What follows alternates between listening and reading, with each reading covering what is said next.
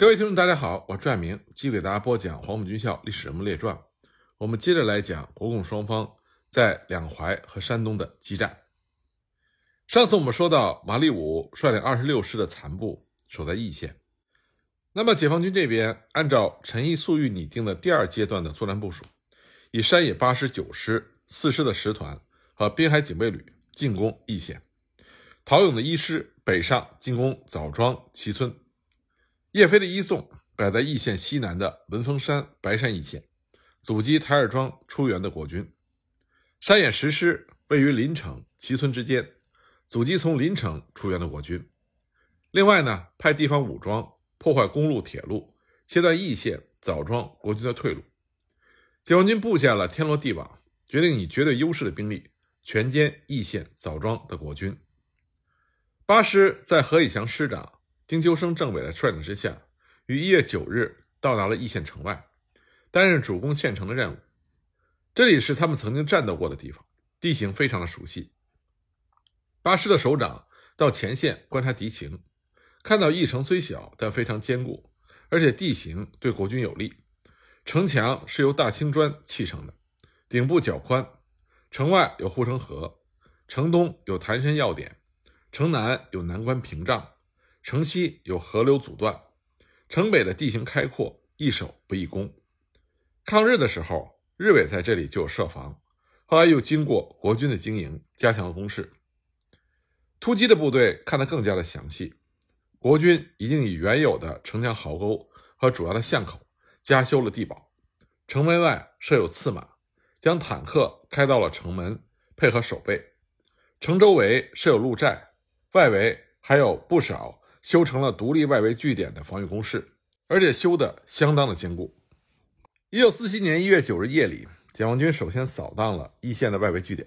经过一夜的战斗，潭山、邵家楼等外围阵地先后被攻克，守军部分被歼，部分逃入到易县城中。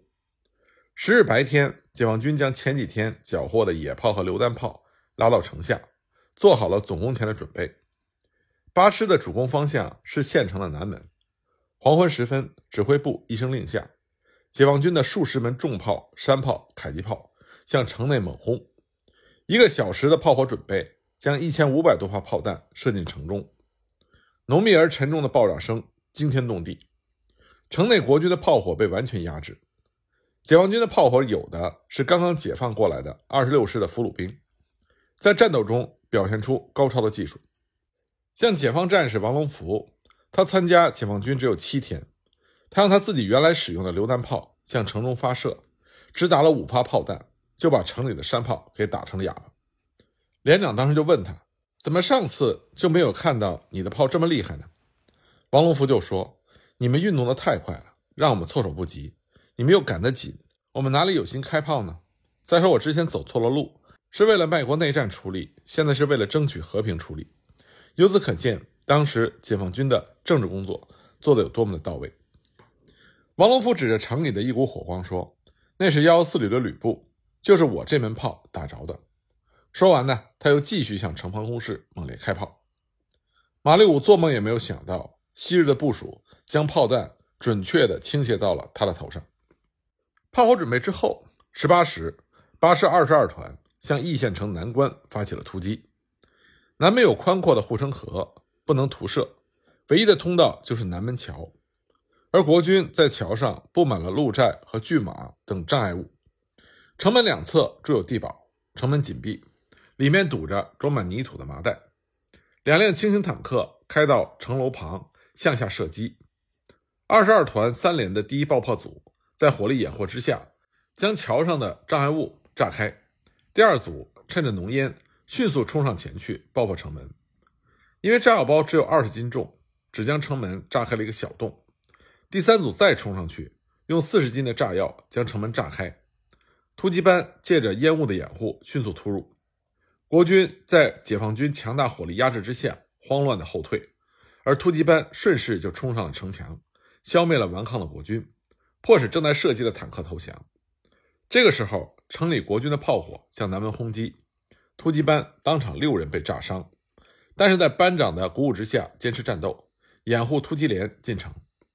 解放军的后续部队涌入城内，和国军展开了巷战。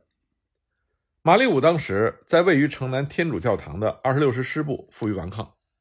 当解放军扫清外围的时候，马立武就不断的向徐州的薛岳和临城的李玉堂求救，让他们火速派部队增援，派飞机空投弹药。然而徐州方向并没有派飞机来，而李玉堂的参谋长在报话机里对马立武说：“请老兄忍耐的守着，上面自会有办法。”马立武当时就吼道：“上面有办法！”必须趁我前方有办法的时候，办法才能用得上。如果我这里已经没有办法，上面纵有办法，也无法挽救了。这个时候，易县的北门已经被解放军突破，南北夹击，易县城内的国军陷入到混乱。天主教堂的房顶也被炮弹打穿了几个大窟窿。马立武带着随从仓皇的逃命，想从北门突围。解放军战士冲进了二十六师的师部。缴获了马立武的作战地图、望远镜、照相机，还包括他和蒋介石的合影以及日记等等。到了一月十一日凌晨一时，战斗已经接近结束，士气低落的二十六师的残部纷纷投降，被押出了城外。马立武脱掉了中将军装，换上了士兵的棉衣，想混杂在俘虏中出城。不过天亮之后，他再也无法隐藏，只好坦白了身份，束手就擒。就这样。国军整编二十六师被全部歼灭。毛泽东他始终关注着鲁南战役的顺利进展，同时他又在考虑着今后作战的问题。一月十一日，他指示陈、粟、谭等人，为了准备举行新的大歼灭战，在宜枣战役结束之后，山野、华野全军需休整两三星期，将大批俘虏兵及新兵补进部队，使主力团达到两千到两千五百人，次等团到。一千五百至两千人，一共补充五十个团左右，并加以训练。这件事情对于今后作战甚为重要。你们意见如何？盼告。一线战斗刚刚结束，八师的战士们押着刚刚缴获的坦克出城，粟裕就赶到了南门，现场考察，总结经验。华亚部队作战使用爆炸不多，所以攻坚比较吃力。八师战士中有不少是枣庄的煤矿工人，擅长爆破。粟裕很有兴趣地向他们询问爆破的经验，干部和战士们就向粟裕介绍：选几块炸药，插上雷管，用力捆好，导火索捆在一侧，将炸药包扎在木架上，对地堡、铁丝网、路寨、房屋等目标进行爆破。一般的炸药包重二十斤，太重不方便搬运。如炸坚固的工事，可先用一包炸药炸一个洞，再将两包塞进洞内进行爆破，这样做无坚不摧。粟裕听了之后非常高兴，立刻将这些经验通报给陶勇和其他的华野部队。陶勇的一师攻击枣庄的战斗进行的并不顺利。一月六日，一师完成了歼灭快速纵队的战斗任务之后，乘胜向台儿庄方向推进。但是冯治安的部队非常的滑头，迅速收缩到运河的南岸，凭借着防御工事固守，这就和解放军形成了对峙状态。九日下午，粟裕来到了一师师部。和陶勇研究了敌情之后，决定改变计划，掉头向枣庄运动，消灭国军五十一师。五十一师原来是东北军，被蒋介石收编，属于杂牌部队，装备不如二十六师，新兵多，战斗力一般。师长周玉英得知二十六师和快速纵队被歼灭之后，知道以五十一师的力量是不可能守住枣庄的，几次要求撤退，但都被薛岳拒绝。周玉英也没有办法。只好在枣庄加强攻势，等待援兵的到来。他把核心工事修在中兴公司，利用钢筋水泥的建筑物构筑工事。工事的周围有宽阔的壕沟、铁丝网、路寨等障碍物。在核心工事的外围建立了独立的支撑点，支撑点周围设立了若干的小据点，形成了火力的相互联系和策应。如果解放军进攻，必须先打掉外围的支撑点，不打掉外围据点。就无法展开部队进攻核心工事，但是打外围必然要耗费很多的时间和力量，不能集中优势兵力突击并且歼灭敌人。一月十的夜里下起了大雪，一师连夜行军到达了枣庄的外围。当时上级要求的时间很紧，来不及准备攻城和爆破的器材。侦察干部报告的情况也很简单，他们汇报的很多地名在陶勇的地图上根本找不到。用一师干部的话说，就是整个的情况糊涂，地形也不清楚，瞎子摸泥鳅，大家碰运气。然而，大家因为几天前的胜利，并不把国军放在眼里。连队开会研究攻击战术，有的干部就会说：“要开什么会？我们拿上去打就是了。”就这样，一师仓促地投入了战斗。三个旅打了一夜，除了一旅攻占了大兵营，二旅和三旅的攻击都未得手。以后的三天中，一师发起了多次进攻，但是国军五十一师依靠着坚固的工事顽抗，解放军的进攻一次又一次失利了，消耗了一师的有生力量。陶勇在苏中就是以善战出名，但是华野部队不善于攻坚的弱点，这个时候就暴露出来。与此同时，叶飞的一纵在十四日已经顺利攻克了枣庄附近的齐村，消灭了五十一师的幺三旅。一纵的一旅在战斗中进行连续爆破，先炸开了大围子的石墙，又炸毁了东南角的大碉堡，后来又炸毁了东门楼。青年战士杨根思大显身手，每炸必成。一个人就抓了一百多个俘虏。这位杨根思就是后来抗美援朝战争中的特级战斗英雄。粟裕一看华野一师进展不顺，十四日下午就来到了陶勇的指挥部，命令他暂时停止行动。粟裕打电话征求叶飞的意见，叶飞主张坚决攻下枣庄，并且表示可以调一纵的部队配合一师攻坚。叶飞告诉陶勇，他们打下齐村靠的就是爆破。这是攻坚战斗的关键。粟裕一看一纵和一师的态度非常积极，很高兴，决定将善于攻坚的八师调一个团来，集中十六个团的优势兵力，坚决要拿下枣庄。这一次呢，解放军做了充分的战前准备，观察地形，准备爆破器材，分配任务，战士们也恢复了体力，士气高昂。解放军两次派人送信给周玉英，敦促五十一师放下武器，但是被置之不理。十七日黄昏，解放军再次发起了进攻。一纵四团炸毁了东南角的地堡，打开了缺口，占领了天主教堂的制高点。一师攻占了北大井，国军的外围工事被解放军摧毁，残余部队逃入了中兴公司的核心工事。十九日晚，解放军发起了最后的总攻，炮兵进行了炮火准备，把中兴公司方圆十余里的国军阵地炸得天翻地覆，一片火海。五十一师仅有的几门炮被完全压制，无力还击。国军纷纷逃进地下工事躲避。一纵的部队从枣庄的老市区突入，连续爆破，炸开了大围子，和国民党军展开了巷战。八师二十三团爆破没有成功，从一纵的突破口投入战斗。一师炸开了大围子的西门，向中兴公司大楼冲击。五十一师的国军官兵抵抗了多日。已经打到了筋疲力尽的地步，又看不见援兵，士气低落，纷纷投降。最终呢，五十一师师长周玉英、副师长韩世儒、参谋长李献忠等所有的师部人员放下了武器，当了俘虏。一九四七年一月二十日中午，随着枣庄被解放军攻克，鲁南战役胜利结束。在十八天的战斗中，解放军共歼灭了国军两个整编师、一个快速纵队，一共是五万三千多人。其中俘虏了一万七千多人，缴获了坦克二十四辆，汽车四百七十辆，各种火炮两百多门，收复了易县、枣庄及其以东地区，粉碎了国军会攻临沂、消灭华东解放军主力的计划。战役结束之后，陈毅在临沂的指挥部接见了被俘的马立武、周玉英。陈毅当时热情地对马立武说：“我们现在开始是朋友了。”陈毅和马立武谈了两个小时。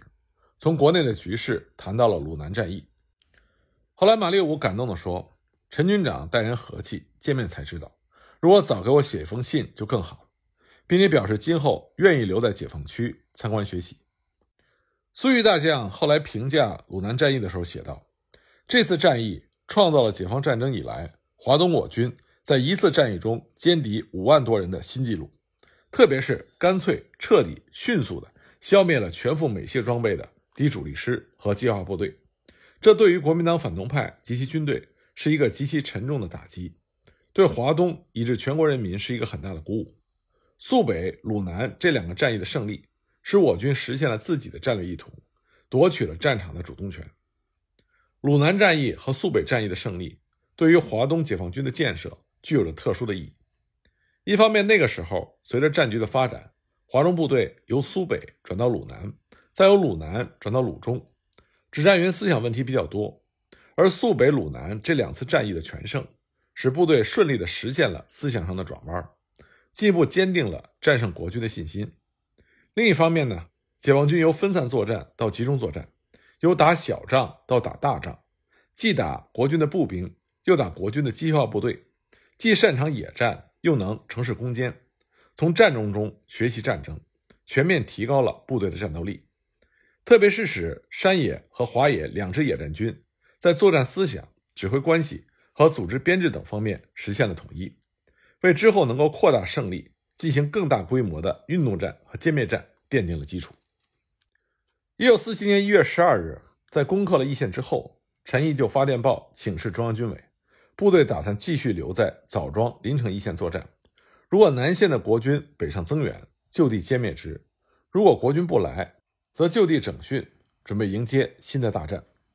一月十四日，毛泽东复电：鲁南胜利，局面已打开，我已夺取主动，敌已陷于被动。如南面敌军未动，全军休整两到三星期，极为必要。新兵补充是否有办法？俘虏兵可否大量的补入部队？先补后训，以期迅速。解放军攻克枣庄，结束了鲁南战役之后，南线的国军整编七十四师和整编十一师，因为受到了华中部队的牵制，没有敢贸然北上。而淮北、鲁南战场出现了短时期的平静，解放军就抓住了这个短暂的时期，在统一指挥机构和军队建设方面做了非常重要的工作。陈毅为什么如此重视休整？是因为形势的变化使一些重大问题亟待得到解决，否则将会给作战和根据地的工作造成麻烦和困难。首先是领导机构的统一。两淮保卫战之后，原来华中分局机关大部分。都撤退到了临沂，和山东分局合并。原来华东局书记饶漱石结束了在北平军调部的工作，回到了临沂。两地机关需要合并，建立新的机构，理顺关系。在军事指挥上，山野和华野虽然已经联合作战，但是由于中央并没有明确的任命和分工，在作战的时候仍然保持着两套指挥机构，各自指挥作战。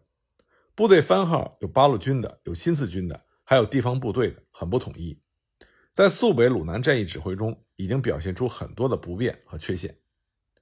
部队的思想作风上也存在着很多的问题。大家是各个山头来的，谁也不服谁。山东八路军穿黄军装，北上的新四军穿灰军装。南方部队到北方，生活习惯和当地的差别很大，难免就会产生隔膜和误会。叶飞当时率领一纵刚到山东的时候。对此感触很多，他回忆说：“山东人民群众对待子弟兵非常的热情，但是对我们这支南方部队大为惊奇。地方干部归纳为：第一期说话像鸟啼，好像来了一批外国兵；第二期个个留长发，好像来了一批学生兵；第三期不少人盖着五颜六色的绸面丝棉被，有的人还穿着绸衬衣，好像来了一批少爷兵。”他们就悄悄议论起来：这样的部队还能打仗？年轻的战士接受新事物比较快，学了几句山东话，再加上比划手势，就能交流情况。山东的老大爷老大娘这才弄清了这支部队是来自于出产丝绸的鱼米之乡，穿件绸衣盖条绸被，那并不一定就是地主和资产阶级。习惯于留个小分头，也不是腐化堕落。对于部队来说，地区的转换。毕竟是一个转变，首先是生活上的变化。部队是吃惯大米的，在有些人的头脑里，面食只是点心，高粱是酿酒的。山东人民非常照顾我们，尽量的把小米供应部队，这在当时当地可以算是上好的气粮。但是炊事员们不会淘小米煮小米饭，更不要说做出各式各样美味的小米食品了。小米饭里沙子很多，嚼起来满嘴的嘎巴响。战士们对于远离家乡本来就有情绪，所以就开始讲怪话了，说肚子吃的像沙包，打仗省得做公事。一纵由于和地方政府关系搞得不好，几个月内得不到补充。叶飞、赖传珠等人曾经多次向陈毅反映情况，要求去东北或者回华中。山头主义自然就会产生在各种条件下的本位主义的行为。就叶飞自己的感觉，一纵三个旅，一旅是苏中部队。二旅是苏南的，三旅是浙东的。纵队成立的初期，各自为政的现象相当的严重。一九四六年二月，叶飞派二旅去接管一个日军仓库，等待纵队后勤部来清点分配物资。当时部队有些发洋财的思想，在清点的过程中，二旅的战士偷偷的把物资往自己的部队里搬。纵队政治部的干部制止不住，连副政委谭启龙也管不了。叶飞当时大怒，乘坐着吉普车赶到现场，命令把负责带队的二旅副旅长捆起来。战士们一看事情不妙，这才把东西丢下跑散了。鲁南战役歼灭了国军的快速纵队，缴获的装备堆积如山。陈毅考虑这是壮大解放军的极好机会，下令各部队的战利品集中上缴给野战军的总部统一调配，并且要组建自己的特种兵纵队。但是，一些部队打埋伏。不愿意把缴获的东西全面上缴，致使陈毅不得不下了命令。一九四七年一月七日，陈毅、粟裕、陈日举、唐亮联名下达了关于一切缴获上缴统一处理的命令。命令中说：“此次鲁南战役第一步伟大的胜利，彻底消灭了二十六师及快速纵队，俘获了其全部人员资财。尤以快速纵队的人员、装甲车、汽车、炮兵及其他军用资财。”除了少数逃窜损坏之外，绝大部分被我俘获。此种人员、装具、资财，如果能很好的争取组织教育管理掌握，既可以组成我野战军快速纵队，成为我军现代化建设中技术上的基础，成为人民革命武装的优良资本和歼灭反动蒋军的有力工具，这对我军进入反攻及中国和平民主事业的保证有着极大的意义。这种伟大珍贵的缴获，是经过参战各部队两昼夜坚决战斗和我许多英勇同志的牺牲流血代价取得的。如果我们不加爱护、妥为管理，使这些人员、武器、装具、资财失散损坏，即是丢弃这次战役的果实，破坏了我军装备的提高和现代化的建设，也有负于我许多英勇牺牲同志的流血，这是极度不应该的。因此，希望各兵团各级首长。应该深刻的认识到这一点，切实负责，严格管理，不得放任随意破坏、拆毁或者私藏不报、不顾大体的现象。兹决定所有缴获武器弹药，除必要补充自己各部队之外，其余物资器材统由本部统一处理。这个命令具体规定了各部队可以自留的卡车、吉普车、发报机的数量，指定了接收机关和地点。陈毅专门召集了各部队的政委开会。要他们负责落实此事，由各位政委打条子去到有关部门领取物资。不料呢，有一个单位的管理员说：“没有司令员的条子，我不买账。”意思政委的条子没有用，就把政委顶了回来。陈毅对于这种本位主义已经发展到无组织、无纪律的行为，非常的气愤，觉得非整顿不可。华东野战军的部队北上山东之后，干部战士产生了很多思想问题。本来他们在苏中是打胜仗的，可上级却要他们离开家乡，到经济基础较差、环境艰苦的鲁南地区来。由于华野的北上，华东根据地的面积缩小了一半。对于很多华野的战士来说，苏中两淮家乡大部分沦于敌手，亲人遭到了国军的残害和欺压。大家对于这种大踏步后退的运动战的方针很不理解，总想着要打回家乡去。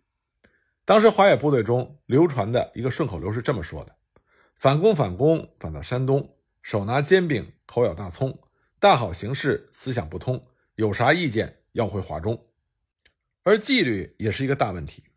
部队在激烈战斗的过程中，老骨干不断的伤亡，新战士和俘虏兵补充的越来越多，战斗行军没有休整，无法进行深入细致的政治思想工作，部队中出现违反纪律。不尊重地方政府、大骂群众的问题。两淮失守之后，部队、机关后方的工作人员大量的向山东转移，这就造成了很多的混乱。陈毅回顾当时的情况说：“我们从华中撤退了二十万人，一些必要的器材、工厂、银行、荣誉军人、家属、医院以及后方机关工作干部等，要预先有组织、有计划的撤退，到枪声响了再撤退是不成的。沿途设兵站、招待所。”准备好粮食，这样撤到山东的成为很好的宣传者，而无秩序撤退的就变成了流亡政府、难民，散布失败情绪，惊慌失措。他们到山东之后，把金融也搞乱了。华中的票子到山东买东西，商店不要。他们说毛泽东出的票子，你们为什么不要？后来有些伤兵就不用票子，见到合作社就乱拿东西。以上的这些情况就坚定了陈毅、粟裕、饶漱石他们整顿部队的决心。那么具体他们是怎么做的呢？我们下一集再继续给大家讲。